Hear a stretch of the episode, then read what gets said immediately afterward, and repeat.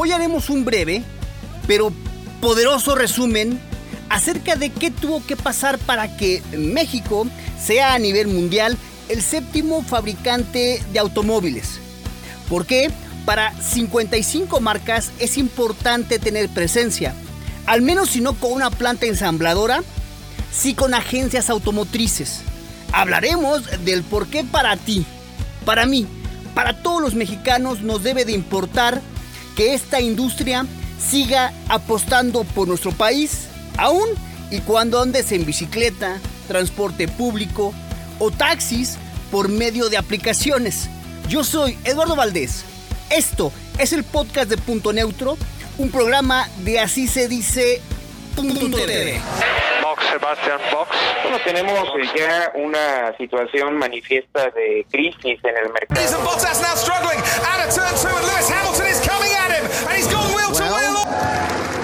Do you think? Te voy a hacer una pregunta.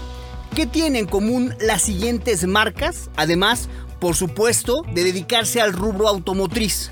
Hyundai, Kia, Nissan, General Motors, Volkswagen, Ford, Audi, Honda, el conglomerado de Fiat Chrysler Automóviles, Mazda, BMW, Bike y Toyota. Seguramente ya sabes la respuesta. Todas estas marcas decidieron fabricar sus productos en México con mano de obra, por supuesto mexicanas. Ahora bien, sabemos que las comparaciones son malas, pero necesarias, o al menos así lo dicen. Lo cierto es que nos la vivimos comparando, comparándonos y por supuesto siendo comparados. Hay dos medidas válidas para entender el rompecabezas mundial automotriz. Hablando del poderoso Don Dinero, México ocupa el nivel 4 con 49.406 millones de dólares. Es decir, mucho, pero mucho dinero. La lista la encabeza Alemania, Japón y Estados Unidos. Y hablando de unidades exportadas, que sería la segunda medición, China ocupa el primerísimo lugar, que ya con números cerrados, con 30 millones de unidades fabricadas al 2019. Aquí México sube y baja de lugar 6 o 7, con 3 millones 800 mil unidades fabricadas más menos. Veremos qué pasa después del COVID-19. ¿Cómo queda esta lista? De los vehículos que se fabrican en México, la gran mayoría se exportan y por supuesto Estados Unidos es el principal destino. El 70% para ser precisos tiene como destino nuestro vecino país del norte, seguido de Alemania, Canadá, Brasil, Italia y China. Esto de acuerdo con la Secretaría de Economía. Together, we will make America strong again. We will make America wealthy again. We will make America proud again. Y pese a las constantes amenazas, discursos en donde nos han usado como moneda de cambio y retraso, por supuesto, en las firmas de los tratados internacionales, México exportó en 2019 un 3% más de vehículos que en el 2018 a Estados Unidos. Tendencia, por supuesto, que se puede interrumpir en el año 2020 y 2021 a causa del COVID-19. La industria automotriz aporta a México el 3.9% del Producto Interno Bruto, lo mismo que el gobierno federal destina a los llamados ninis, los y las que ni estudian. Pero ¿qué hace especial a México para que la industria automotriz mundial vuelque sus ojos a nosotros? Fabricar un vehículo en México es hasta 20% más barato que producirlo en Estados Unidos, debido a, entre otros factores, a los salarios. Para darnos una idea, la diferencia en el sueldo de los países que integran el TLCAN, NAFTA o ahora el TEMEC es abismal. Las personas que reciben un salario mínimo en Estados Unidos ganan 12 veces más que los trabajadores que reciben una paga mínima en México. Dicho de otra forma, en México, una persona que trabaja, digamos que en limpieza, por ejemplo, cobrando el mínimo, recibe más o menos 2.650 pesos al mes.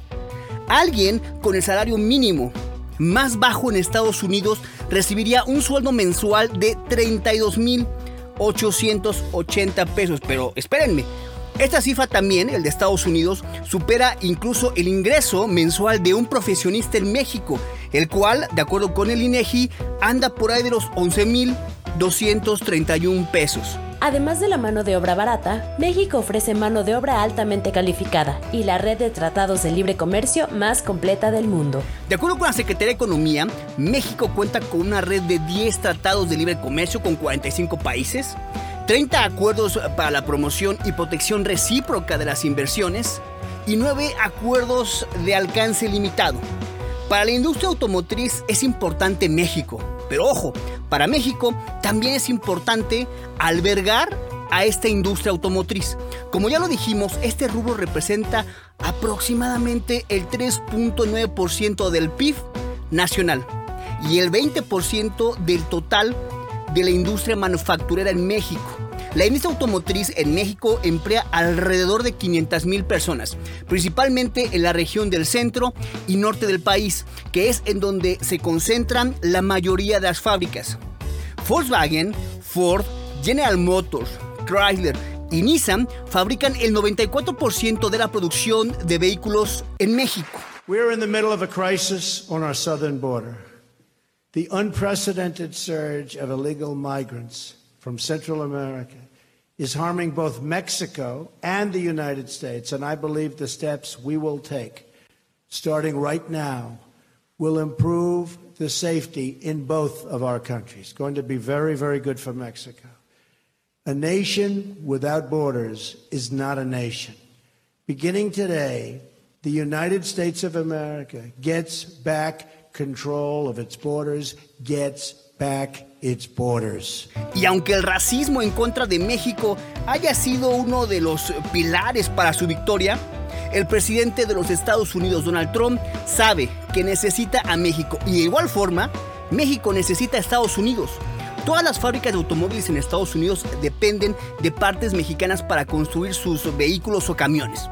Es por eso que las constantes amenazas del mandatario estadounidense de imponer aranceles a las importaciones mexicanas ha hablado de hasta un 25%, sería, dicho de una forma poco elegante, un balazo en su pie y en el de sus gobernados. Este sobrecosto que muchas veces ha propuesto Donald Trump elevaría los costos en Estados Unidos por decenas de miles de millones, esto hablando solamente de la industria automotriz. Los compradores de vehículos pagarían el costo de esos aranceles. La industria estadounidense importó 59.400 millones de dólares en partes de México, esto durante el 2019. Eso incluye las piezas utilizadas en fábricas y las que se venden en tiendas de autopartes o talleres de reparaciones chicos, medianos o grandes. México entonces es por mucho la mayor fuente extranjera de piezas utilizadas por la industria. Alrededor del 16% de todas, todas las piezas de automóviles utilizadas en las plantas de ensamblaje en Estados Unidos, ¿de dónde cree que provienen? Ajá, de México. Los proveedores mexicanos, mexicanos de partes se especializan en proporcionar componentes de bajo costo y que por supuesto requieren mucha mano de obra, por lo que no tiene sentido económico buscar otros lugares para fabricarlos. Pero tampoco debemos de confiarnos. Si algo hemos descubierto es que muchas veces la lógica y las buenas decisiones no van de la mano con los políticos. Vamos a un pequeño corte y cuando regresemos vamos a utilizar un recurso del cual ha echado mano Hollywood, que son los orígenes. Es decir, vamos a ir al pasado y vamos a dar respuestas a cómo se inicia el comercio entre México y Estados Unidos, cuáles fueron las primeras armadoras que apostaron por nuestro país y finalmente hablaremos de la crisis de 1996. ¿Qué hizo la industria automotriz para hacerle frente? Dicen que conocer su pasado nos ayuda a no repetir los mismos errores. ¿Las marcas automotrices aprendieron del pasado? Bueno, pues no nos tardamos. Recuerde, esto es el podcast de Punto Neutro, un programa de Así se dice. Estás escuchando las voces del mundo automotriz. Box, Sebastian, box. Bueno, tenemos eh, ya una situación manifiesta de crisis en el mercado.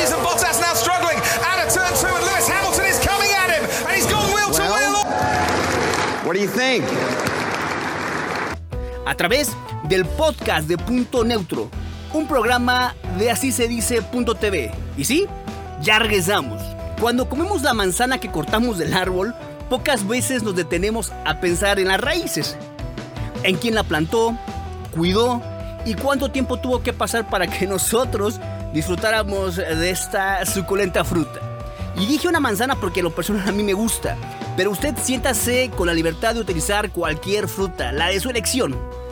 El intercambio comercial total de México con Estados Unidos, sumando exportaciones e importaciones, ascendió en 2019 a 614.500 millones de dólares, lo que marcó un nuevo máximo histórico en la relación comercial entre ambos países. Esto de acuerdo con datos obtenidos por el propio Departamento de Comercio estadounidense. La cifra representó un avance del 0.5% anual en comparación con el intercambio comercial visto el año pasado. De esta forma, México se estableció como el principal socio comercial de Estados Unidos. Pero por supuesto que para que lo anterior pasara y los millones de dólares llovieran, alguien tuvo que dar el primer paso. En 1903, los primeros automóviles llegaron a México, específicamente a la Ciudad de México, totalizando un parque vehicular de apenas 136 vehículos en aquel año, creciendo tan solo tres años después para llegar a 800 vehículos. Esto motivó al presidente Porfirio Díaz a crear el primer reglamento de tránsito en el país. Este permitía que los automovilistas alcanzaran una velocidad máxima de 10 km por hora en las calles estrechas o muy transitadas y con un límite de hasta 40 km por hora, eh, digamos en las vías rápidas. Pero con el reglamento viene el cobro, ya que él creó un impuesto para los propietarios de los vehículos. Ya sabe, algo así como el origen de la tenencia que afortunadamente fue abolido en 1911 con la victoria de Francisco y Madero sobre el presidente Díaz. En 1921, Buick fue la primera armadora oficialmente que llegó a establecerse en México. Seguía de Ford, esto en 1925. En ese entonces tenía una capacidad para fabricar hasta 100 vehículos diarios, además de contar con un espectacular vestíbulo para exposiciones. En 1935, 10 años después, General Motors llegaría oficialmente al país. Pero aún había grandes disputas entre México y Estados Unidos, aun y cuando las relaciones comerciales florecían debajo de sus egos. En 1939, al estallar la Segunda Guerra Mundial en Europa, Estados Unidos se dio cuenta de que México era un país clave para la seguridad y estrategia por su posición geográfica, además de la producción de materias primas que siempre han abundado en nuestro país. Es así como México decidió romper relaciones con Japón después del ataque a Pearl Harbor y formó junto con Estados Unidos una comisión de defensa conjunta. El ataque a Pearl Harbor fue una ofensiva militar sorpresiva efectuada por la Armada Imperial Japonesa contra la base naval de los Estados Unidos en Pearl Harbor en la mañana del domingo del 7 de diciembre de 1941. El presidente Franklin Delano Roosevelt declara oficialmente la guerra a Japón. Yesterday, December 7th, 1941, a date which will live in infamy. The United States of America was suddenly and deliberately attacked by naval and air forces of the Empire of Japan. Poco después, Alemania hundió dos barcos petroleros mexicanos. De esta forma, por primera vez, México y Estados Unidos se encontraban formalmente como aliados en una relación militar, política, comercial y económica. Pero vamos un pequeño corte y cuando regresemos hablaremos de una fecha de la cual las armadoras tienen muy mal recuerdo, sobre todo las americanas Ford, General Motors y Chrysler. El 2009, un año en donde pusieron a prueba su permanencia. Estás escuchando las voces del mundo automotriz. Box, Sebastian Box. Bueno, tenemos eh, ya una situación manifiesta de crisis en el mercado.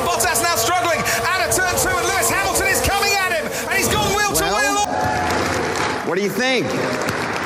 A través del podcast de Punto Neutro, un programa de así se dice Punto TV.